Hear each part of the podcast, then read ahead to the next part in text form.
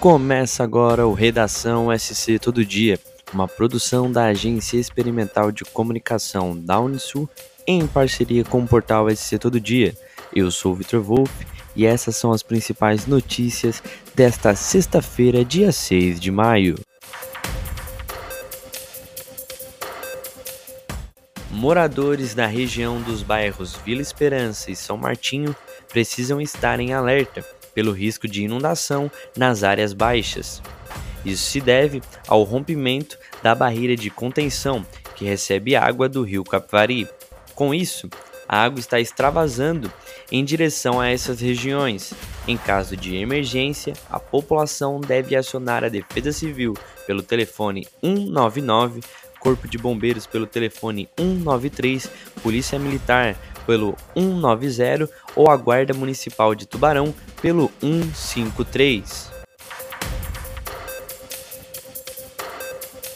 A Secretaria de Estado do Desenvolvimento Social de Santa Catarina acionou na última segunda-feira, dia 2, um convênio para formalizar a adesão ao Programa de Proteção a Crianças e Adolescentes Ameaçados de Morte.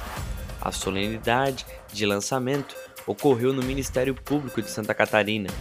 O programa está vinculado à Coordenação Geral de Defesa dos Direitos da Criança e do Adolescente, da Secretaria Nacional dos Direitos da Criança e do Adolescente, do Ministério da Mulher, da Família e dos Direitos Humanos. A Prefeitura de Capivari de Baixo confirmou nesta sexta-feira, dia 6, que a Ponte do Santo André já está liberada para o tráfego de veículos. A travessia, que fica na Avenida Newton Augusto Saquete, entre a FUCAP e a Diamante Energia, estava interditada em virtude das fortes chuvas. O trânsito foi interrompido após a observação de uma rachadura em uma das cabeceiras. Entretanto, Segundo o corpo técnico formado por arquitetos e engenheiros do Departamento de Planejamento Urbano da Prefeitura, a avaria não apresenta grandes riscos. Segundo o secretário de Infraestrutura, Adam Dutra Machado, um engenheiro especialista em pontes fará uma avaliação complementar nos próximos dias. o município de Itajaí conta com uma nova unidade de montagem do conjunto de transmissão dos automóveis da marca Honda. A multinacional japonesa inaugurou a linha nesta terça-feira, dia 3, dentro do complexo da Multilog, na rodovia Antônio Reio.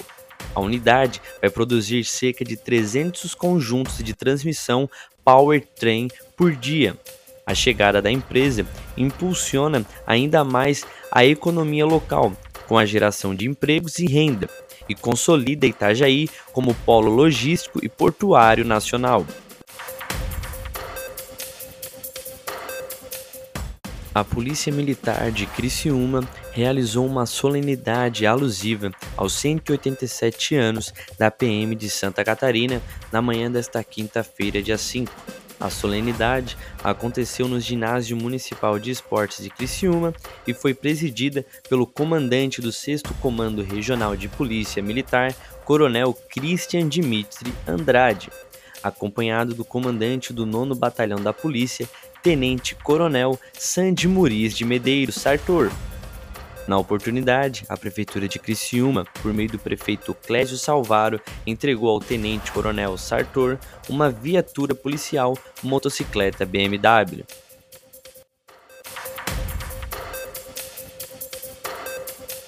Na próxima segunda-feira, dia 9, acontece a eleição para a nova diretoria da Federação do Comércio de Bens, Serviços e Turismo de Santa Catarina, a FEComércio SC. A nova gestão irá conduzir os trabalhos no período de 11 de agosto de 2022 a 10 de agosto de 2026.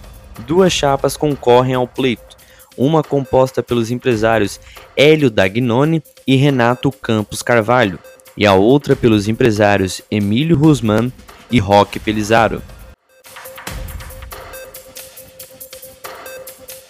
Para mais notícias, acesse o portal SC Todo Dia. Até o próximo episódio.